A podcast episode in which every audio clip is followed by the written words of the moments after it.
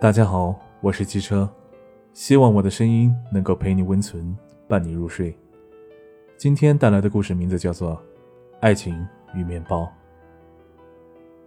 公交车上，女孩经常被挤在一个男生的怀里，一开始她还觉得有点不好意思，但是时间一长也就习惯了。这天，她把头轻轻靠在男孩的身上，说：“这辆公交车我坐了一个星期。”每次都被你挤在怀里，你相信这就是缘分吗？男生听到，淡定的说道：“缘分，我只知道租一辆公交车要五百，几十个群众演员每人八十，所以你觉得现在是钱还是缘分让我俩相遇？可能好多人觉得这个故事三观不正，那好。”我换一个故事给你。